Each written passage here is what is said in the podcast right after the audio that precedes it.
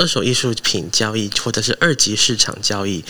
这个艺术家的知名度必须很高，你才能在比较短的时间内把它呃脱手。好，大家晚安，大家好啊，欢迎大家收听今夜一杯。那我们今夜一杯，礼拜三跟礼拜四都是我们的今夜人物专访哦。那当然了。我们今天的时间是二零二一年的八月四号，八月四号呢。然后我们今天人物专访的一个主题，最主要我们要谈艺术市场。为什么要谈艺术市场？我想说，大家应该知道，最近就是因为疫情的关系嘛。那疫情呢，造成了有很多的一个经济活动，因为因因为疫情的关系而被迫改变，然后甚至呢，有一些啊经济活动它越来越萧条。但是呢，有一个。有一项活动，它不仅没有因为疫情的影响而衰退，它反而因为疫情的关系哦，整个是呃，不管是在全球各地哦，整个是往上去飙升的。这什么市场？什么事情呢？它本身就是艺术市场哦。那艺术市场它最近的整个一个活络的程度呢，不管是从呃，就是欧美地区，或甚至在日本东京，还包括台湾哦。这一部分的话，其实这整个会往上的一个飙升起来。那这当中最主要的还在于就是现代艺术的这一块。那当然，这个艺术投资它这个部分很当然就会吸收很多的这个本来要去投资到别的地方的这些热钱。那这些热钱呢，它集中到艺术投资上头的话，也会让很多人会想说：哇！那是不是我们也应该来投入这个艺术市场？那必须要跟大家提醒的哦，艺术投资投资一定会有风险，那当然也就会有赚有赔嘛吼。那当然，这个艺术投资里头的话，也有很多的一个。诡谲的诈骗之术，哈。那在这个当中的话，我们就今天用比较轻松的方式，找到呃好朋友 Jason 来帮我们大家呢一起来聊这一块。那在 Jason 跟跟我们开始聊这件事情之前呢，我们先请 Cindy 来跟大家打声招呼。Hi Cindy，嗨九友晚安，嗨亲爱的听众朋友，大家晚安，欢迎来到今夜一杯，我是共同主持人 Cindy，然后我们也欢迎今天 Jason 来加入我们的行列。是好。谢谢 Cindy 哦，那呃跟大家介绍一下 Jason。那 Jason 我跟他认识算还蛮长一段时间了。那有那有一次，这个 Jason 我们是怎么认识的？在一个国际的艺术博览会的晚宴。对，然后那个晚宴我记得还是私厨嘛，对不对？对对，那然后就在上头，然后就跟 Jason 认识。那认识之后。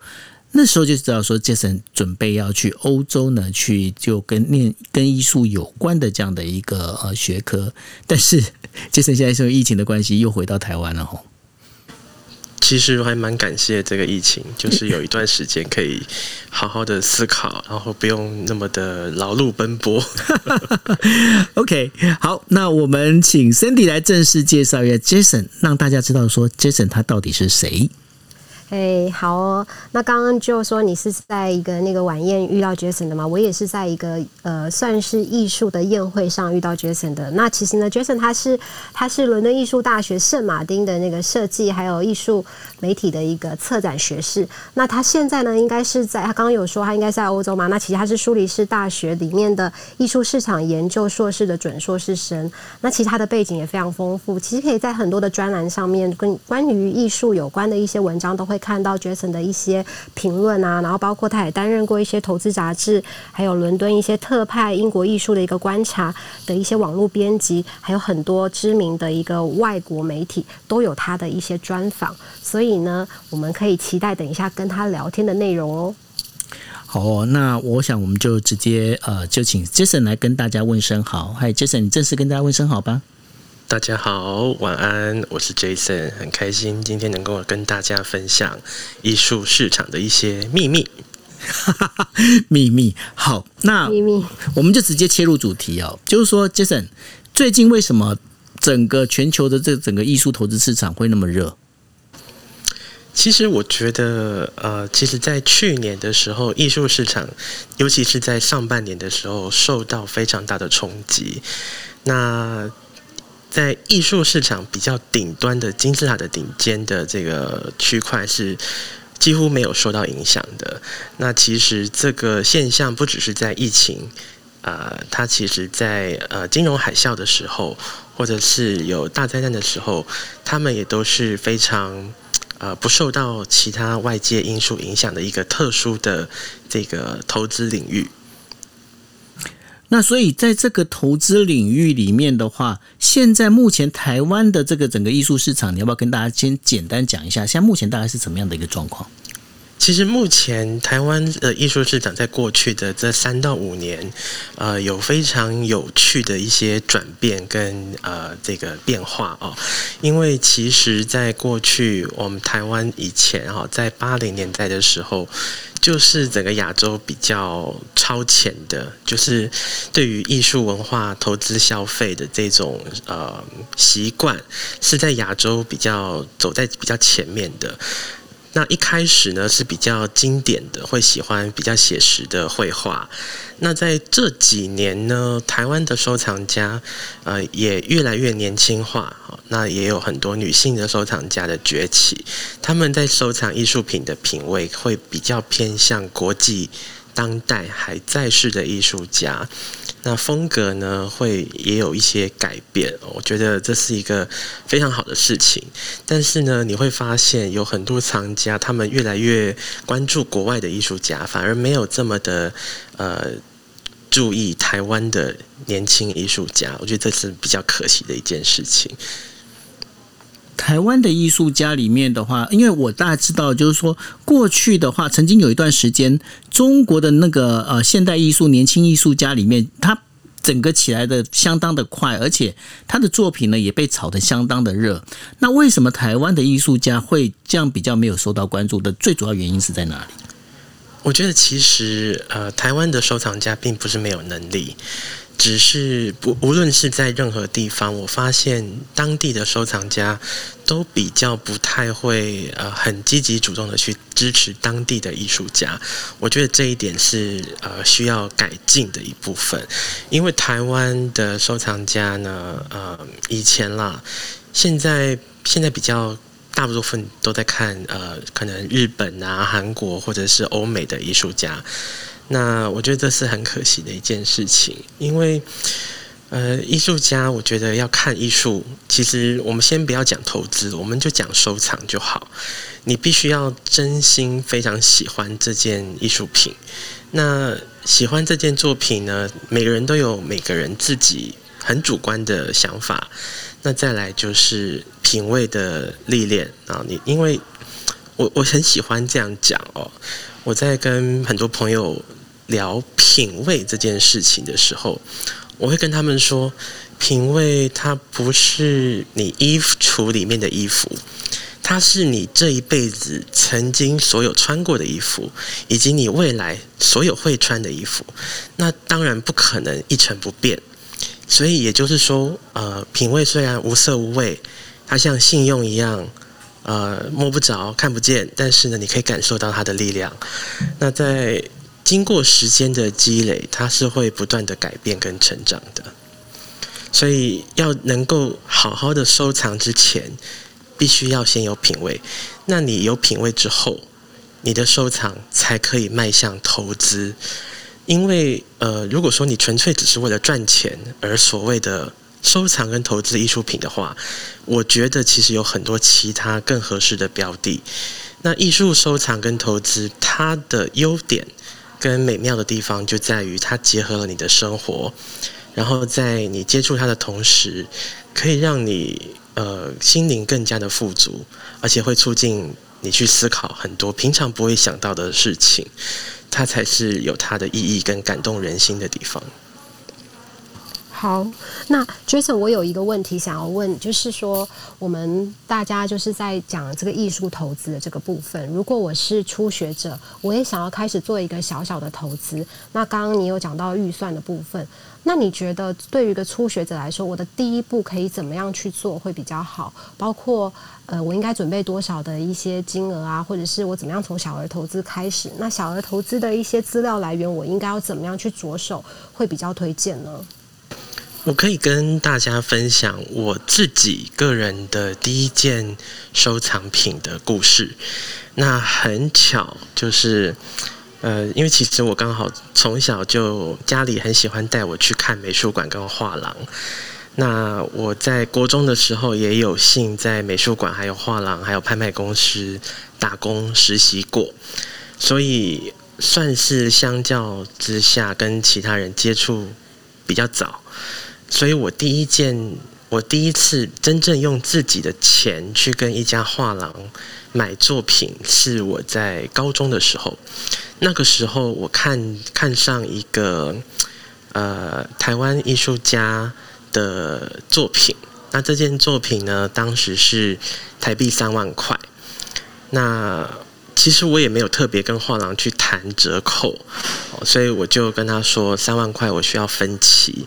那我就分了三期，一期一万块。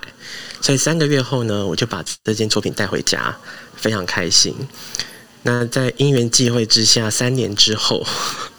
我非常的惭愧，我要跟大家。告解，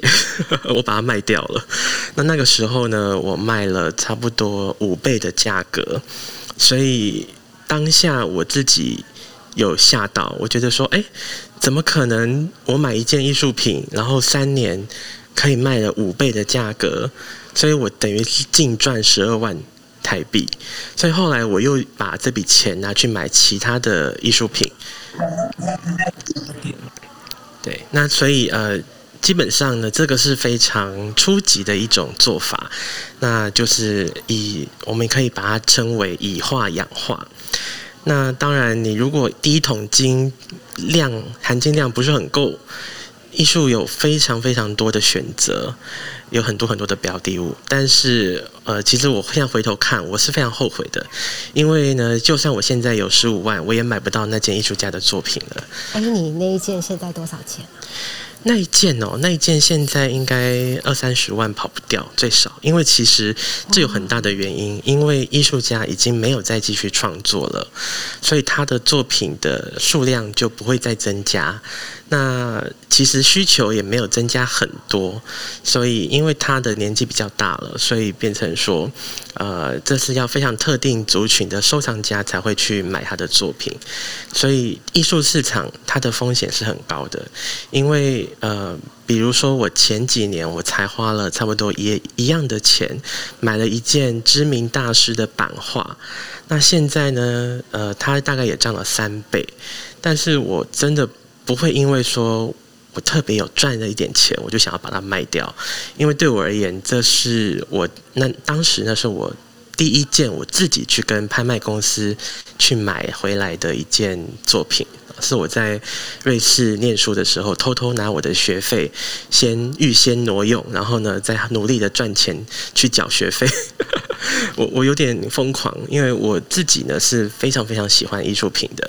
所以呃会有一点占有欲吧，就这种想要拥有它的欲望。所以其实从小家人带我去美术馆看展览，我都会说啊，我好喜欢哦，带回家买回家，然后家人就要一直很有耐心的跟我说，第一。就是美术馆，他们没有在卖作品。第二，就算有卖，可能也非常非常的贵。所以呢，那不然你就自己创作好了。所以从小我就有一种想要当艺术家的这种梦想。对，但后来，嗯，还是比较现实的考量，我去念了艺术评论、媒体跟展览策划，然后再从硕士的时候再转向比较市场方面的这个研究。哎，可是那个 Jason，我想请教哦，因为在艺术投资上面的话，当然我们有分很多种啊，包括它可能是属于雕塑的，它可能是属于呃画作的，那它甚至有可能像我们现在刚刚请上来的我们的好朋友姑姑哦，他他有很多，他包括他的一些书法，还有他也有一些画作的这些创作，在这一些物品艺术品的这些投资上头的话。我怎么去评估？我比较适合就是去呃专注在哪一个哪一个品相上，还是你就认为就是说，今天做艺术投资，它其实就不用去管，只要喜欢，就像你小时候一样，就把它买回家，哪一个才是正确的呢？呃，其实我觉得每一个人都有他们自己最适合的这个收藏品哦。因为其实我第一件作品，它其实不能算是一张画作，不过绘画确实是目前比较主流的一个市场哦。不过我必须说，其实，在经过这么多年的见习、学习跟观察。我现在在看一个呃抽象的比较概念的表演作品，或者是呃录像啊摄影作品，跟看一张画或是一件雕塑的感觉，我我把它们一视同仁，因为其实我觉得艺术的表现，它不应该是被美彩所限制的，那它必须要让你有一种感动。啊，你必须要在一个很基本的、呃，很直觉性的上面去跟他做互动。所以，其实我发现，我跟很多在艺术圈以外的朋友聊天的时候，其实很多人都会认为说：“哦，艺术哦，太高深莫测了，我看不懂，我我听我真的不懂，什么都不会。”可是，当你给他看一个展览，然后你叫他选一张他最喜欢的画的时候，刚刚好都是我觉得那个展览最好的一件作品，所以很多人说看不懂，其实是自己在骗自己，或者是他们觉得说 OK 抽象画没感觉，那是因为有些人可能他们没有很用心去静下心来，然后去看，那这个静下心的过程不一定是跟时间有关，我觉得其实是要训练你的。敏感度跟感知力，因为艺术它是很直觉性的东西。当然，也有一些作品，它会有艺术家自己的诠释。但是每个人都可以有他自己的想法跟观点。如果说用艺术理论的角度来看，呃，我们可以讲一整天。对，那我今天尽量把这个呃感觉就是比较轻松一点的讲法啦，就是我可以分享我认识的一些收藏家，他们有一些专门只收录像作品，有一些他们只收诶雕塑，或者是他们只收。呃，假如说他们是中国的收藏家，他们会有一些计划跟脉络，所以他们可能在前期，呃，刚开始收藏的前十五年，他们只收中国的古董。后来呢，他们跟着时间轴，慢慢、慢、慢慢、慢慢收到现代，然后到民国时期，然后再到当代，然后再从当代呢亚洲开始，然后再到欧美，所以他们就是开始。然后再回到现代，回去买欧欧美的现代作品。那呃，以现在的市场来说，最贵的品相大概就是古董以及现代艺术。哦，比如说大家耳熟能详的毕卡索啊，或者是呃莫迪利亚尼等等哈，这些大师作品，只要是美术历史上有留名的，大家都会。呃，可以，其实他们是有价的哈。很多人就说艺术无价，因为我们很难去界定它的市场价值。那我身为一个艺术顾问，我的工作就是要在大家看到市场价值之前，先看到它的艺术价值。所以，因为我自己很喜欢逛美术馆，好，逛完美术馆，我再去逛艺博会。当我看到呃，如果说是视觉艺术，它的作品的。视觉，还有它的整个概念脉络，还有这个艺术家的呈现表现手法，有类似一些在艺术历史当中以留名的大师的那种风格跟气质的时候，你基本上就可以凭经验去断定这个作品它值不值得收藏。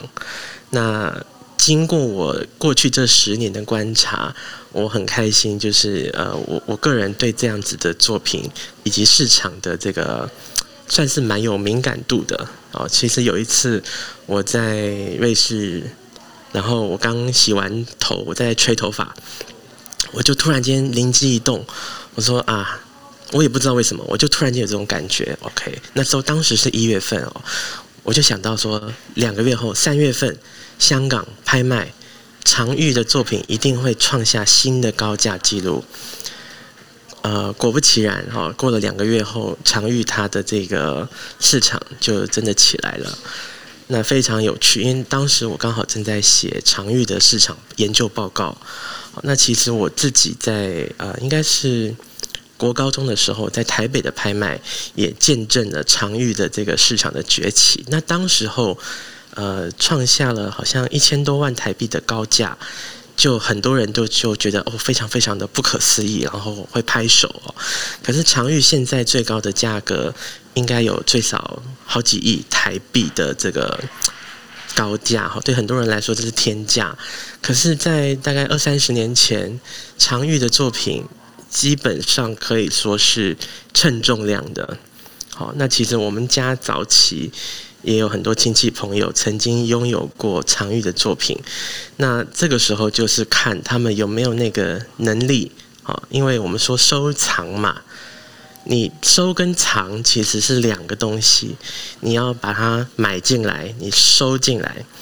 但是你要藏藏的够久，哦，或许你到最后才是真正笑得出来的赢家。但是呢，你什么时候买，什么时候卖，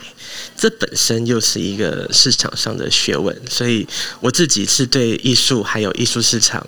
都抱有非常异于常人的热情跟好奇心，所以我会不断的去观察，然后并且乐在其中。呃，曾经有一度啦，我我自己看到艺术市场，我非常沮丧，因为我发现市场其实本身跟艺术并没有直接的关系。所以那个时候我就想说，哇，怎么人类怎么可以这样子利用艺术品作为他们贪婪的这个工具哦？但后来逐渐去了解艺术跟金融之间的这种微妙关系，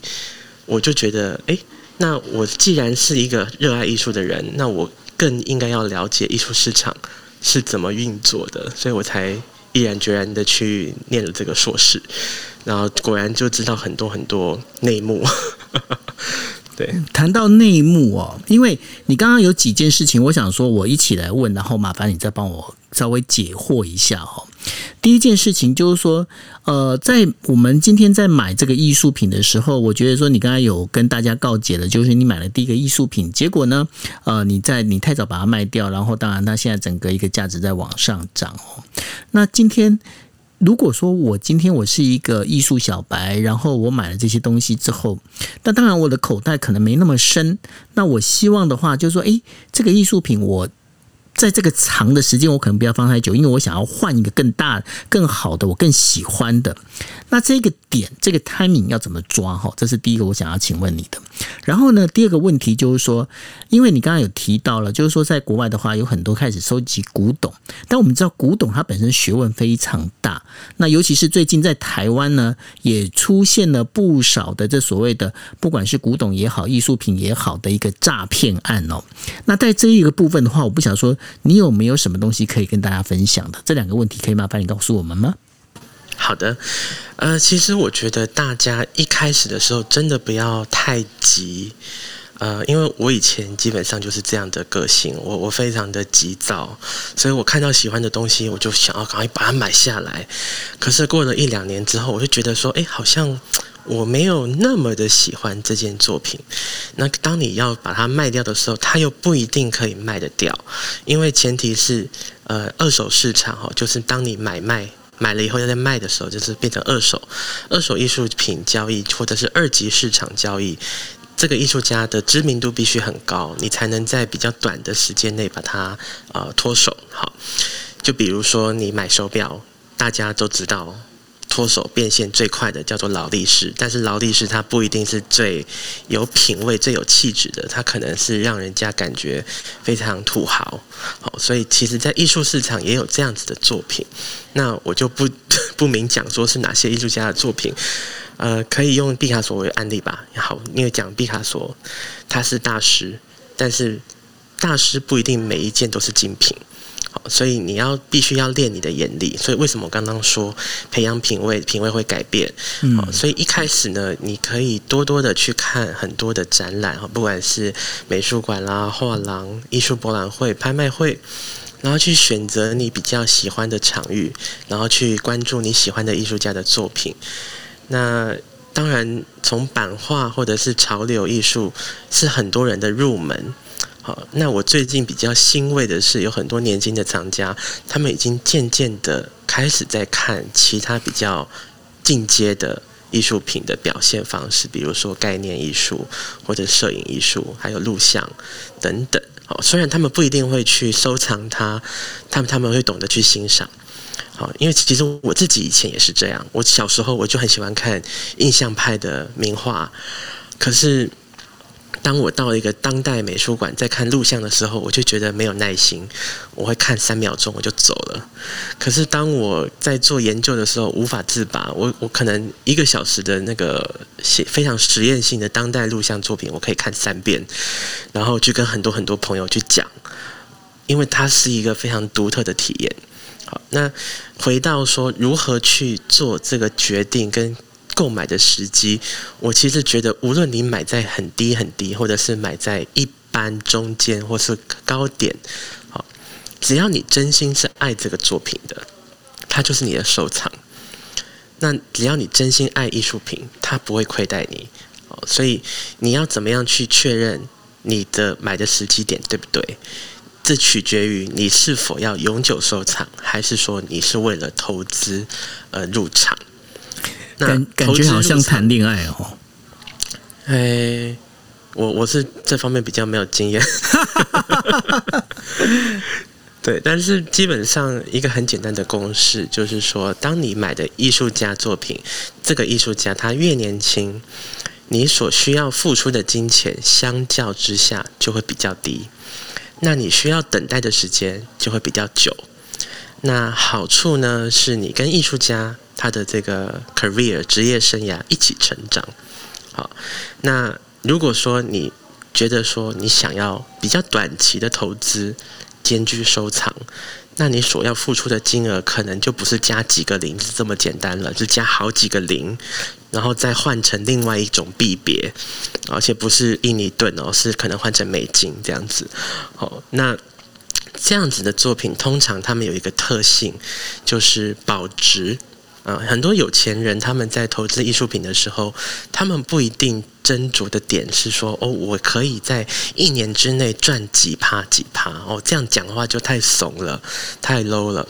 哦，他们可能是要抗通货膨胀的关系去做资产规划，所以呃，几年前我就亲眼。目睹了一个很壮观的壮举哦，就是有一位神秘的收藏家，其实他应该是中东的买家，他委托了伦敦的一个艺术顾问，在伦敦的这个拍卖哈，呃，在四十八小时之内花掉了一亿两千七百万英镑，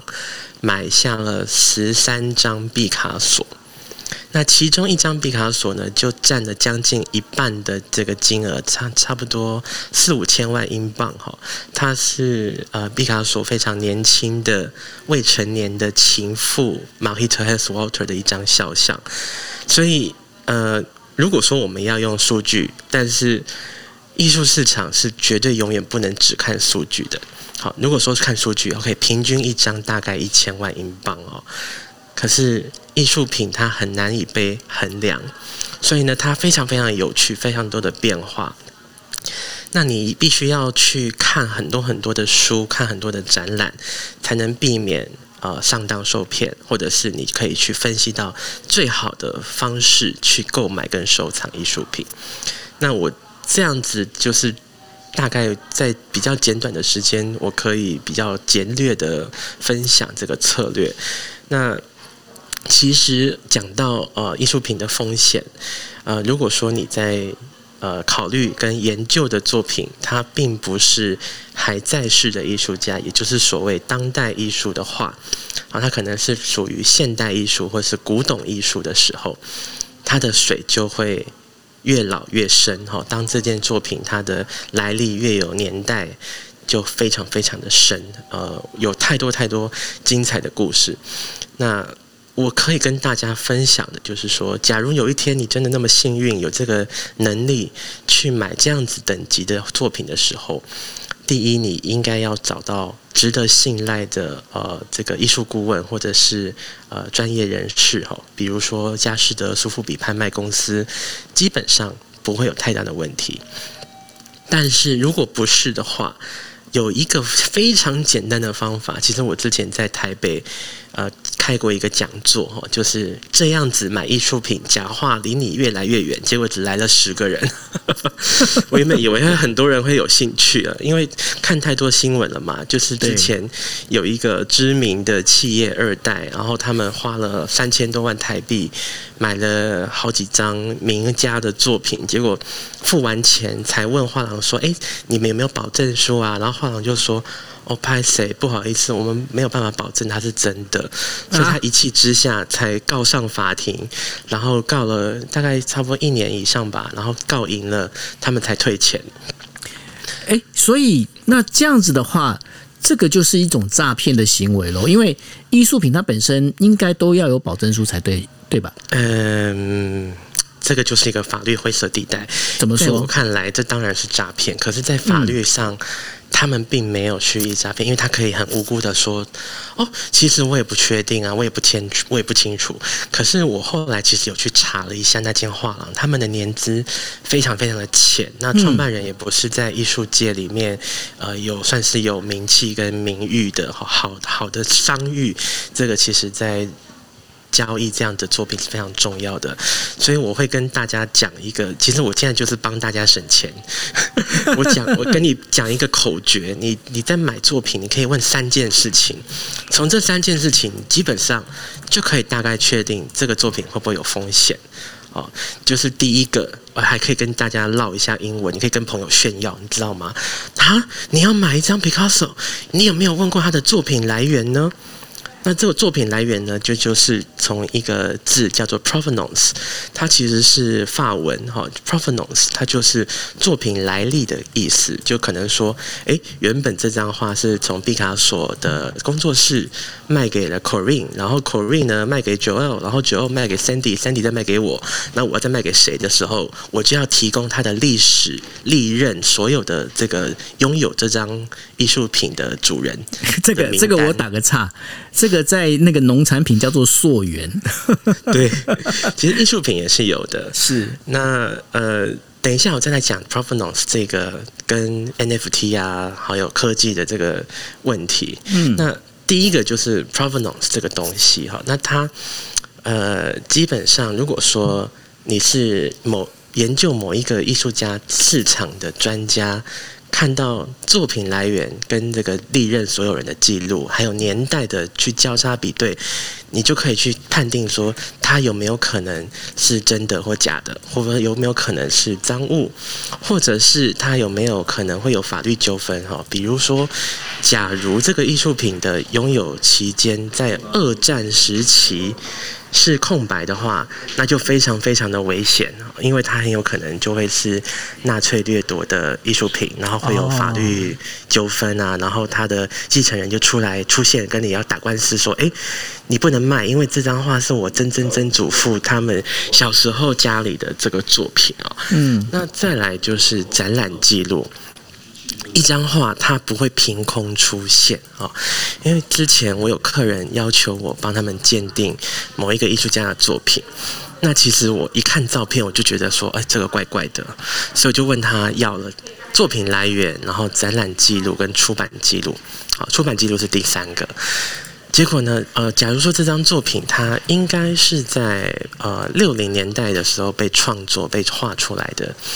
可是他的展览记录是二零一三年，他的出版记录是二零一五年，在这之前都没有记录的话，几乎可以确定他是有问题的。嗯哼，这个是其实非常非常粗浅，因为还有呃，因为以我们专业艺术顾问要做的一些研究跟资料收集，还有非常多繁琐的这个手续哦。但是这个基本三个问题就可以把怪物。当像照妖镜一样照出原形。嗯，以前啦，之前在台北就看到一个有名的艺术家的展览，然后我自己就觉得看的那个照片，我就觉得怪怪的，因为我常常在美术馆还有拍卖看到他的作品，那个艺术家不太会有这样子的颜色组合，会不会不太会像这样配色？嗯，所以我就派了三个朋友去问了这三个问题，结果呢，三个人得到的回答都不一样。然后呢，我再去问，呃，其实我基本上我也可以判定，但是我就是秉持一个比较做实验的精神，对对，做实验，因为遇到这种就有时候会很很兴奋，因为平常看不到假话，然后 因为我都在正常的地方嘛，所以有些很很就有点开心嘛，然后就还要特别去跟艺术家基金会打报告啊。我觉得你的习惯好奇怪哦，喜欢他喜欢刺激的，因为好像就是你知道碰到灵异事件啊，会你会觉得哇，这个很新奇，对。但是我要跟大家讲哦，其实如果你是没有特别去做研究的话。假画的数量其实有时候比真品还要来得高。嗯，我们就以齐白石或张大千这种水墨大师的作品来做一个比喻好了。他这一辈子就活了那么久，那么多岁，他就画了那么多作品。可是为什么他死了以后，他的作品数量一直在增加？你会觉得很好玩吗？对。他自己会真身，对，也会觉得说这有点灵异事件的感觉，但是其实就是有人在作怪。嗯，那这三个问题就可以很初级的就可以看看他是假货还是高仿 A 货，或者是真的。好，所以他也不能百分之百确定。可是，呃，以专业的角度来看，这三个问题就可以很初步的过滤掉几几乎一半的这个有问题的作品。哎，可是 Jason，你刚刚有提到一个重点哦，就是说这个拥有者的记录哈。那我知道，对我知道在墨西哥啊，因为墨西哥你知道他们在卖的是那个最有名的是毒枭嘛吼。那毒枭卖毒品，那然后呢，他们必须要洗钱。那洗钱的做法里头，把艺术品拿来当洗钱的一种呃当中的转借工具哦，也是经常会有。那像这样在洗钱的同时的话，他们就会因为当然他不可能这边，他最主要他就是不希望留下记录，所以有时候会不会有一些艺术品因为被拿去洗钱的关系，所以就他没有办法去真正的找到这一些所谓的就是拥有者记录呢？呃。对，那有时候他们也是因为这些作品本身来历就不明。呃，据我所知，这是我的一个大学的学姐，她曾经在做的一个研究报告。她在研究呃韩国他们艺术品被用来呃贿赂政府官员的一些调查。其实这个案子闹得很大，当时呃连 FBI 都去搜查某一间知名大公司老板的家里。看看那张画还在不在？因为那张画他们根本没有付钱，他们就跟画廊说：“啊，我想要看看这张作品。”然后那件作品的价值是在五百万美金。结果呢，他就寄过去他家，结果他们就说：“哎。”过了一段时间，他就说：“哎，你看的怎么样啊？有没有喜欢啊？要不要买啊？”他们就说：“没有啊，我没有收到啊。”然后那张画就凭空消失了。然后在呃民间谣传是说这张画被用来贿赂一个政府官员，所以这还是其实是有的，有非常多个稀稀稀奇古怪的故事。因为有些人他是为了要呃赚钱嘛，或者是避税。那我就曾经听过一个故事。呃，就是一个大富翁，然后他用很低的价格买下一个呃很有名的摄影师的这个照片，啊，就是不是印刷的，是那种冲洗的。嗯，那这个摄影师呢，就是非常非常有名嘛，所以他的二手市场其实很高价，可是他跟艺术家工作室直接购买，呃，金额不会那么高，而且他又是买了一整批，好几十张。哦，甚至好几百件，我其实忘记他具体买了多少哈。结果他就去自己找了一个呃鉴价的人，好，那这个人呢就说：“OK，我觉得这个作品呢，这些这些作品价值三百万美金。”然后呢，他再把这批作品捐给一个美术馆。那美术馆当然很开心啊，有人要捐作品，他们就接受了嘛。所以呢，他就等于是可以省下三百万美金的税金。可是实际上，他或许只跟艺术家。用五十万美金的价格就买到这些作品，这也是另外一种呃有点游走在法律边缘的呃故事啦。对，那其实艺术品，我们刚刚讲到，你刚刚讲到一个问题，就是说你很难证明说你就是它的拥有者，是因为艺术品没有像房地产一样有地契、房契这种东西。没错，所以其实呃我。前天吧，前天还是昨天才刚看到一个呃国际新闻，就是一个德国的收藏家，嗯，他诈欺，哈，他去跟人家说，OK，我有这件呃草间弥生的艺术品要卖，结果他收了钱，东西拿不出来，为什么？因为那个东西不是他的。还有这种事情？对，那其实这这个案子已经呃好几年了哦。那昨天好像才刚刚被判刑，他要去坐牢。天哪！好对，哦所以一定要务必小心，就是你要找大品牌或者是你认识的专业人士，才不会被呃骗哦。因为有非常多台湾的医生啊，或者是呃，对，大部分都是医生，各式各样的医生，我认识好多各式各样的医生朋友的医生朋友们哈，他是们都被骗，他们也也有一点贪小便宜的心情啊，就可能说哦，天哪，这是台湾现代大师廖继春的作品哎，嗯可是呢，那个骗子很聪明，他让他没有办法告他，因为他跟他说。哦，我也不太确定是不是他的，但反正我就便宜卖你五十万。啊，那然后他他就就他就想说，想说诶，我搞不好会赚到哈。对我五十万买下来，他啊天哪，廖继春的作品可以卖要可能七八百万呢。诶，五十万我 OK 啦50万买，到赚到，对对不对？可是呢，拍谁？他是他上面是签季春，他不是签廖继春，他也没有跟他说这是廖继春，他或者说这个艺术家叫季春。所以呢，哦所以就他们告就那个擦边骗子球对他们告那个骗子是告不赢的。啊。OK，好，那我们今天非常开心哦，那个 Jason 来跟我们聊。那刚刚呢，其实我们请到就呃。跟 Jason 在聊，Jason 是呃算是艺术顾问哦，叫评鉴顾问这样子。那然后当然我们也有请到我们美丽可爱的我们的好朋友，我们的艺术家哦，就是呃顾启君来姑姑跟大家问声好。Hello，今夜一杯的朋友，大家好。是姑姑，你是你是算是我们应该要投资的人哦。我有投资，我有投资。是 p 有投资，你争气一对，然后我，还想特别特别提一点，就是就是在去年，就是因为 Jason 就是特别帮我介绍了欧洲那边那个就是苏富比跟国际富伦合作的那个拍卖，所以真的非常感谢 Jason。哎，你讲一下好不好？就是以一个近呃，应该说现代艺术家的这样的一个角色，然后你在台湾的这样的一个市场，你遇到了什么样的问题？那呃，像 Jason 这样的角色，对你来说，他的最大的帮助是什么？嗯，我觉得 Jason 就是呃，就就他的背景跟经验而言，然后之前我们还有合作了一些就是一些学术类型的讲座，我邀请他来就是帮一些藏家们，然后或者是对艺术有兴趣的人上一些呃艺术初级投资的这样的课程，然后他的国际视野能够帮助很多在台湾的，就是在台湾耕耘艺术的很多人，像我比较 local 台湾人，就是很需要像 Jason 像 这样比较国际化的。视角，然后来帮帮助我们去看更多的，就是看更多的国际市场的事件，还有发生啊，还有就是因为呃，Jason 他就是有长期就是一直在观察这些就是每个国家发生的事情，然后嗯他也会去世界各地的艺术博览会。嗯，对，对啊，那像你你自己当创作的话，你觉得台湾的这个买家市场里头的话，你你觉得对你来说有没有什么样的一个心得跟感想呢？嗯，我觉得在台湾做艺术的人都比较辛苦一点啊，怎么说？因为毕竟，毕竟就是在在台湾收藏的价格，诶，这是在举手吗？他暗暗了。我我在拍手，哦，你在拍手。他在鼓励你，我想说，对，就是因为在台湾，如果是在台湾，然后学艺术的人，然后或是学音乐的人啊，我觉得学体育的人，最近大家应该都很有感。我们奥运的国手，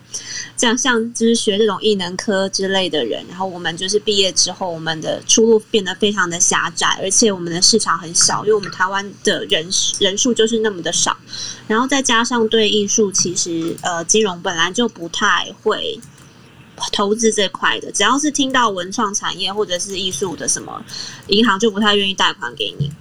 啊？为什么？嗯，因为我们成长的那个就是赚钱的速度会比较慢的，就是你不确定能不能够会成功，或者是呃像比较其他人就是要去做金融比较容易。就是如果这些就是艺文创产业，比如说做设计的人，或者是说艺术家自己的工作室，要拿到这些就是贷款是比较困难的。OK，所以说其实那个整个环境对呃我们现在讲说近代艺术的现代艺术的这个艺术家来说，并不是那么友善哦，在台湾。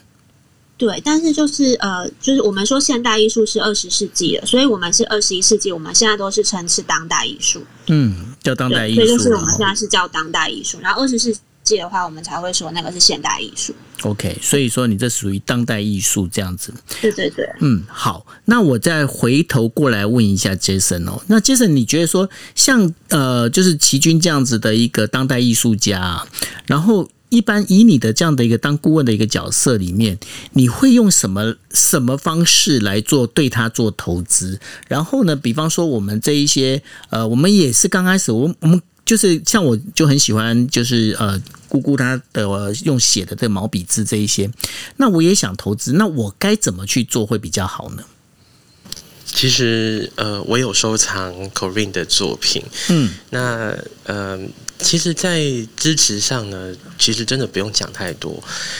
我刚刚讲过，呃，其实我要自己矛盾我自己一下，因为第一，矛盾你自己 你要你要买东西，你要做一些功课嘛，对不对？是这是很理性的东西。可是呢，对待艺术品，你有时候也不能太理性，你要有感性，你要有感动。嗯哦，不然其实呃，可能十几年前人家跟我说中国当代艺术家张小刚会涨，但是我就不喜欢他的作品啊，我买了我就放在仓库，然后涨了之后卖掉赚钱，这很空虚。其实我一样投资股票，可能卖更赚更多，所以其实你要有一种。理性跟感性之间的平衡，所以如果你看到一件你喜欢的作品，你有感动，那你就其实当下可以把它带回家。哦，那当然也要评估你自己的个人预算啊。哦，那像 Corinne 的作品呢，我自己觉得它是在当代创新里面有带有延续一些传统的元素在里面，所以它的东西有它非常特别的这种个人特色，是很值得关注的。嗯哼，所以呢，呃，那像类似在台湾，类似像 Corinne 这样子，本身呃，至少他，我觉得说他的东西其实有他的个性在，那当然也有他的一个魅力在里头。那像 Corinne 这样的一个艺术艺当代艺术家，你觉得在台湾这样多吗？其实很多诶、因为我们台下其实有很厉害的听众朋友们，哦卧虎 真的吗？藏龙嗯。对对对，我有注意到，嗯，你注意到谁了？我注意到呃，应该是玉清大师嘛，对，因为对是的他是的。是德国卡塞塞尔文件展，还有中国当代艺术展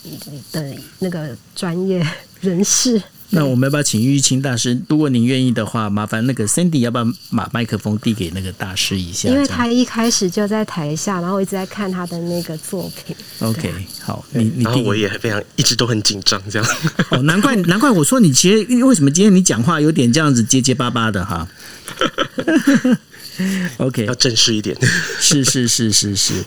，OK，好，那所以呢，呃，我想那呃。OK，那我想说，那这接下来的话，也在请就是呃，Jason 再跟我们稍微讲一下哈，就是说，因为现在时间大概剩下十分钟左右，那在这里头的话，我想你可不可以用一些简单的方式，然后告诉我们，包括你在平常的话，你再去看一些艺术品啊，因为你你说你经常会去看一些，包括美术馆啦、包括一些呃，就是等于说一些展览这样的一个做法哦。你怎么去培养你的艺术的这样的一个观察力跟它的一个 sense 呢？我觉得其实艺术哦，不只是局限在视觉艺术，嗯那品味呢，当然也是随时在我们生活周遭，所以其实它是一种，不管是你对美感、会对于思考很重要的一种互动。如果你看了一件作品，而你却没有去做后续的酝酿，还有发酵，还有你去做一些想象，哈。那这个作品基本上跟你就是从来没有任何关系。那无论是看舞蹈表演啊、看电影、听音乐，或者是欣赏建筑设计、视觉艺术也好，他们都是有互相关联的。因为艺术，他们彼此影响，所以你会看到很多当代艺术或者是经典的这个艺术历史里面，他们都会跟音乐啊、文学啊、哲学，甚至科学等不同的领域去做一些连接、冲击。那我觉得这是一种生活方式，虽然不一定是每个人都会有这样子的体悟或者是呃觉悟，但它不一定是唯一一个正确的方式，没有正确或错误的方式，也没有呃太晚或太早的问题。我觉得最重要的是你自己要喜欢，这非常的重要。那你无论是投资或是收藏，都一定要去选择你自己有所共鸣的东西，然后不要被其他人所左右。好，嗯，也不要盲目的去跟随大众的品味跟潮流。我觉得，呃，因为每一个人，你就是不要去当别人，你就好好做你自己。我觉得才是一个非常重要的一种价值观。那其实艺术家之所以是艺术家，原因就在于他们也有非常独到的眼光跟坚持，所以他才会酝酿出他自己丰富的这种艺术创作。是，那呃，我想。这时候讲到艺术的时候，我忽然想到，我记得我有一次在看那个呃日本的一个节目里头啊，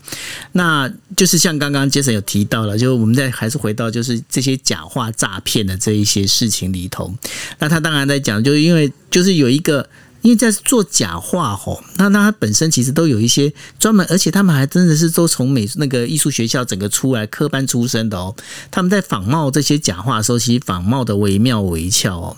那我想听一下，就是那个齐军这一边，你觉得现在台湾的假画市场是不是非常丰、非常的旺盛？嗯，就是猖獗，不能用旺盛。对，因为我自己是学就是书画这一部分的，然后我在大陆那边就是有一些展出嘛，然后呃也有认识一些收藏家，但真的有一些某一部分的小的收藏家，他们真的是专门有人在专门在收藏这些。就是收藏这些假画，然后他们也会投资一些，就是艺术学校院校，就是中央美院毕业出来的学生，然后去专门的帮他画这些假画，然后他们来做销售。它其实是有一个产业链在的，所以这个产业链真的是存在的。对，而且我要讲一个很有趣的故事。快来，快来！就是呃，这是美国纽约大都会博物馆的策展人跟我讲的。他的呃博士论文研究，当时应该是研究张大千这位大师哈。那很多人或许不知道，张大千呢，其实他也是一个很会仿、很会去临摹。的这个很天才级的艺术家，而且呢，更好玩的是呢，他会去临摹之外呢，他也曾经贩售过这些作品。那他曾经卖过呃，就是他仿唐代唐朝的作品，然后卖给美国波士顿的美术馆。那这位策展人，他以前在波士顿的时候，他就曾经策展过，他找出来张大千所模仿其他大师的作品。的这个展览哦，可是很讽刺的，就是说，呃，可能对当时张大千还没有特别出名的时候的市场来说，他把他的作品讲成是唐朝。没不知名的艺术家所画的，或许还更有价值。可是呢，今天我们再重新来归属它，哦，就是 attribution，嗯，归属，哈，归属，就是因为对于老老旧的东西，我们不能确认嘛，有时候会重新研究啊，就会发现新的证据嘛。是，那他们就发现证据说，OK，这些画作是张大千画的，反而在市场上，从市场的角度来看，他们是更有价值的。所以，可是今天如果有人这样做呢，他就是违法。可是张大千的那个年代，就真的很多灰色地带。没有啦，那他也必须要就是像张大千一样，到后来他有自己的东西出来啊。他如果东西没有出来的话，他 always 还是违法的。对，可是就是如果说我们讲西方的一个类似伪作案啊，就是那个米格伦嘛，他模仿那个维梅尔的那个，是他后来就是还是进入去坐牢，那很不幸的在狱中呃就死了这样子。嗯，所以嗯，其实这跟你能够做什么事情，在你的这个时代背景还有这个地方所在的这个 有很大的关联，因为其实嗯。从中国古代到现代，哈，到当代，从自古以来，呃，有一些观念是在文化里面的，所以他们会觉得说，艺术家要画的跟老师一样，或是甚至画的比老师更好，你才能出师。那在这之前呢，你要不断的练习，不断的模仿，哦，那才会有自己的东西。嗯，那我想请问一下，西方的是相反，它要跳脱跳脱框架，要从框架跳出来，而不是像不，这也是东西方文化之间最大的一个差异，不同的地方嘛，哦。OK，好，那 Corinne，你要不要来稍微介绍一下你的作品，跟大让大家知道一下？我想，呃，我们大家都很知道就是你的作品了，但是可能呃有其他听众还不太清楚，能不能简单告诉我们你现在最主要的创作的重点在哪里？嗯，好的，就是呃，天啊楼下有很多大师哎、我看到很多大师，没关系，你是你是美女师，好紧张。对，就是我最近今年啊，已经把一些实体的艺术品，把它就是，嗯，因为基本上我现在没有什么手上的画作，基本上都都销售完毕了。然后我最近就是很夯那种，就是用虚拟，我在炒虚拟币，就是平常我没事就一直在炒虚拟币，所以我就是在炒虚拟币之外呢，就我也在做我的 NFT 的新的系列，就是建立一个就是在嗯在 OpenSea 里面建立一个一个新的那个美术馆。嗯。然后目前我们就是正是在就是筹备当中这样，嗯。然后现在目前有跟中国的 Top Bidder 合作，呃，我的迷音塔罗牌系列，就是我把一些比较嗯很酷手的一些概念，比如说像以前那种漫画，或者是有一些就是少女动漫啊，什么月光仙子啊，少就是美少女战士，或者是一些什么呃神犬啊什么这种的，就是日本的漫画，然后我把它就是呃的文案改编成变成每一张的一个塔罗牌的一个名字，嗯嗯然后这一部分就是可以给在做 NFT 收藏的收藏家，然后去做收藏这样。然后另外，呃，最近要在日本出那个呃厌世的公主系列，它叫做厌世集，汉字上面写的是厌世集，那日文的话翻译过来就是叫厌世公主。那主要是在讲就是我自己的本身的一些创作的历程。然后因为我一直 所以对就是你吗应该就听到就是你吗就听到就很觉得我很好笑。对，就是就是我会画一些比较比较不是一般，不是那种看起来很温柔漂亮的女生。嗯对对就是我做了几个几个公主的，就是不同的一些形象。然后在八月中的时候，我们会有呃跟日本跟台湾同步的一些新闻的发布，这样。，OK，那所以要看你的作品的话，要到哪里去看？呃，目前我现在就是有发在我的 IG 上面大家可以点我的。所以大家可以 follow 一下，呃，就是呃顾其君的那个 IG 哦，然后大家可以看一下他有一些作品出现。那另外跟大家分享一下哦，就是说呃。今天刚好就是今天八月四号，呃，Louis Vuitton，那然后呢，大家应该知道 LV 嘛，哈，Louis Vuitton，那然后因为 Louis 他呃今年是二十八，呃，他的二十八岁，那然后二十八岁的一个名旦哦，那然后呢，呃，这个就 Louis Vuitton 呢，他就发行了一个呃，做了一个就是 App，那那 App 如果大家去找的话，可以去找就是 Louis 呃两百。然后呢，在上头的话，它这个整个一个 app 做的非常的漂亮。那里头的话，有总共他们等于说收集的呃三十种三十个作品里头有十种。那这十个作品里头的用的方式，其实就是刚刚呃顾其君所讲的，就是他用的呢就是 NFT 的一个方式哦。那整个做的那个整个活动办的还不错，那我觉得也嗯蛮值得大家去下载来看的。那今天不管说你是使用就是 iPhone 的那个就是 iOS，或者是你使用的是 Android 的一些手机哦，都可以到它就是到包括呃 Google 商店或者是 Apple 商店里头的话，你可以去找到这一个呃算是这个 App。那谈到 N NFT，我想说我们用最后短短的两分钟，呃，想请就是呃 Jason 来跟大家讲一下 NFT 到底。目前我们有适，我们到底合不合适？现在就能够投入下去，还是我们再稍微观望一下，等一等再好，会比较好一点？呃，NFT，哇，说来话长诶，因为它的英文其实是 non-fungible tokens。对，那很多人会误以为说它是艺术创作的一种美材，嗯但其实它是一种科技的这个 token 软体。，token 就是一个它是一种科技，可以被运用于各种不同的领域的一个很很多人对它非常陌生的东西。是呃，那我必须说，它应用在现代跟古董艺术的上面呢，是基本上是几乎没有办法行得通的。嗯很多人都做着一些美梦，说 OK，那我如果让他的展览记录、出版记录跟作品来源都非常透明的公开在网络上，这个作品就不可能是假的。可是呢，偏偏就有一个很调皮捣蛋的这个布洛克哈，在 blockchain 区块链这个技术刚出来的时候就做了恶作剧，其实到现在都一直没办法删除哈，因为他在 blockchain 上面说罗浮宫的蒙娜丽莎是他的。对，所以没有人能够阻止他嘛。那其因为因为当时当时这个 blockchain 它本身是一个荒芜地带嘛，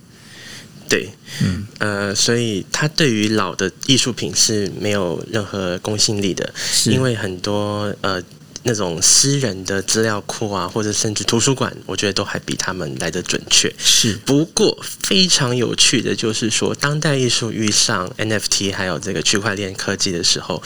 它对艺术家有带来非常不同的呃优势哈。嗯比如说 artist resale right，有点像是音乐界的版税。是啊，所以就是在你买了这件作品，它是电子的作品，或者是你有一件实体作品，然后这个区块链当做它的电子的保证书的概念，嗯它在这作品第二次或之后好几次被买卖的时候，它会有 smart contract，就是会有智能合约，直接将这个所得的百分之多少。哦，可能是五趴，可能是十趴，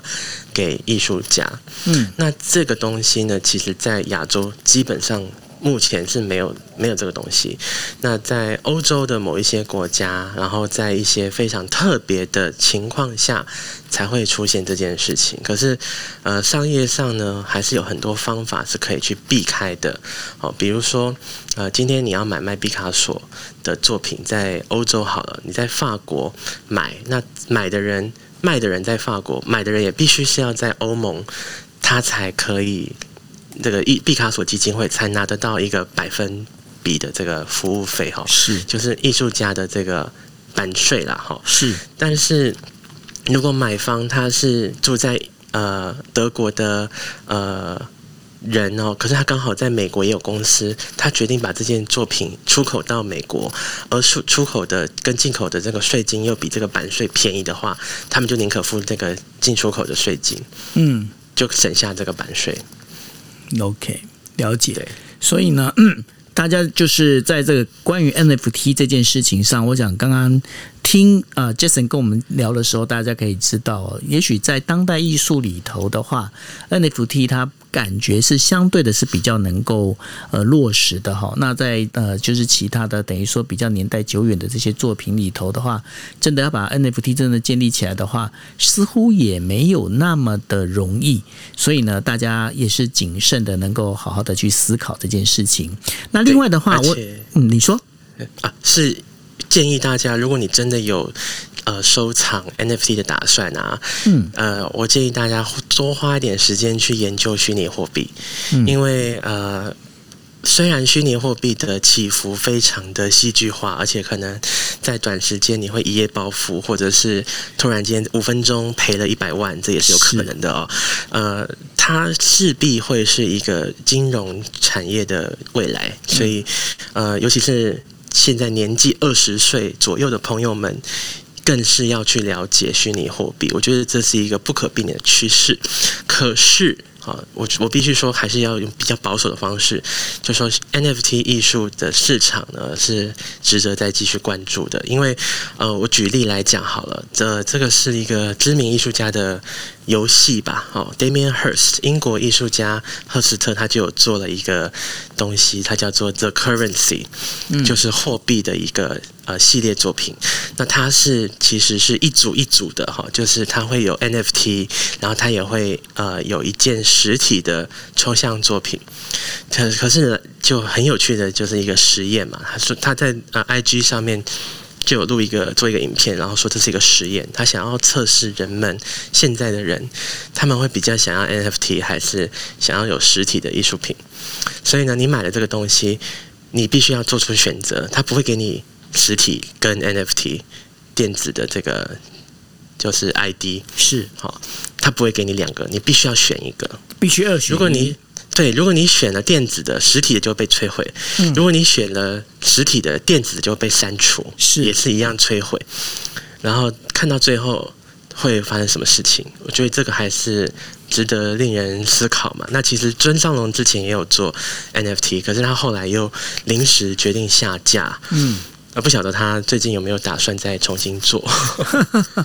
对啊，这个东西其实是可以再观察的哦。那刚刚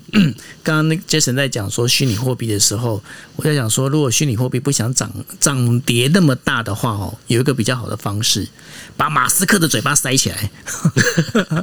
没有，或者是可以去找那个嗯稳定币，是找稳定币也是一个方式。马斯克嘴巴塞起来那是那是个笑话了，那个再听听就算了。好，那 Jason。我想节目最后，你要不要告诉大家，如果大家想要去学，或者是想要了解这一些呃，包括就是艺术品的这一些呃鉴定，或者是怎么去看好一个艺术品，你有在开课吗？呃，有在缓慢的筹备当中，因为我现在其实是有打算在跟出版社。在谈出书，嗯，然后他们也会未来会帮我开一些线上的课程。那我自己也有在做一些艺术相关的工作，所以如果大家有兴趣的话，欢迎可以追踪我的 IG，然后这个看一下。虽然我最近其实没有很认真的在发文，因为都在忙着这个书的这个初稿哦。是那。一有消息，绝对会跟大家分享。好哦，所以说大家如果真的对这个艺术是有兴趣的话，那非常大欢迎大家呢能够 follow Jason 的那个 IG 哦。那看一下 Jason IG 里头，那如果说今天啊有些什么想要问的问题呢，那也可以直接来问一下 Jason，就是说该怎么去了解艺术。OK，好，那我们今天呢非常感谢 Jason，那也谢谢呃顾启军姑姑来陪我们一起聊天，那谢谢大家的陪伴，一起来听我们今天聊艺术市场的这一些种种不为人知的故事。那 Jason 下回的话，如果有时间，可能要请你再来聊 VR 的这个所谓的这这个艺术品哦，因为你知道吗，VR 现在也是有很多艺术创作，对不对？对啊，但我觉得呃。可以讲的东西真的实在太多了。那或许玉清哥 也可以来分享一下电子艺术，因为其实他在这个领域是呃涉足的比我还要来的广，然后也更久。呃，不晓得你有没有什么东西可以跟。大家可以分享的，如果你有这个时间的话，我也很想听哦。是啊，所以呢，这个我们就只好派出我们的呃亲善大使，我们的 Sandy 呢，好好跟玉清哥联络一下。好的，我会跟玉清大师联络的哦。OK，好，那我们今天节目就到这一边，谢谢大家，大家晚安哦，拜拜。谢谢，谢谢大家，拜拜谢谢。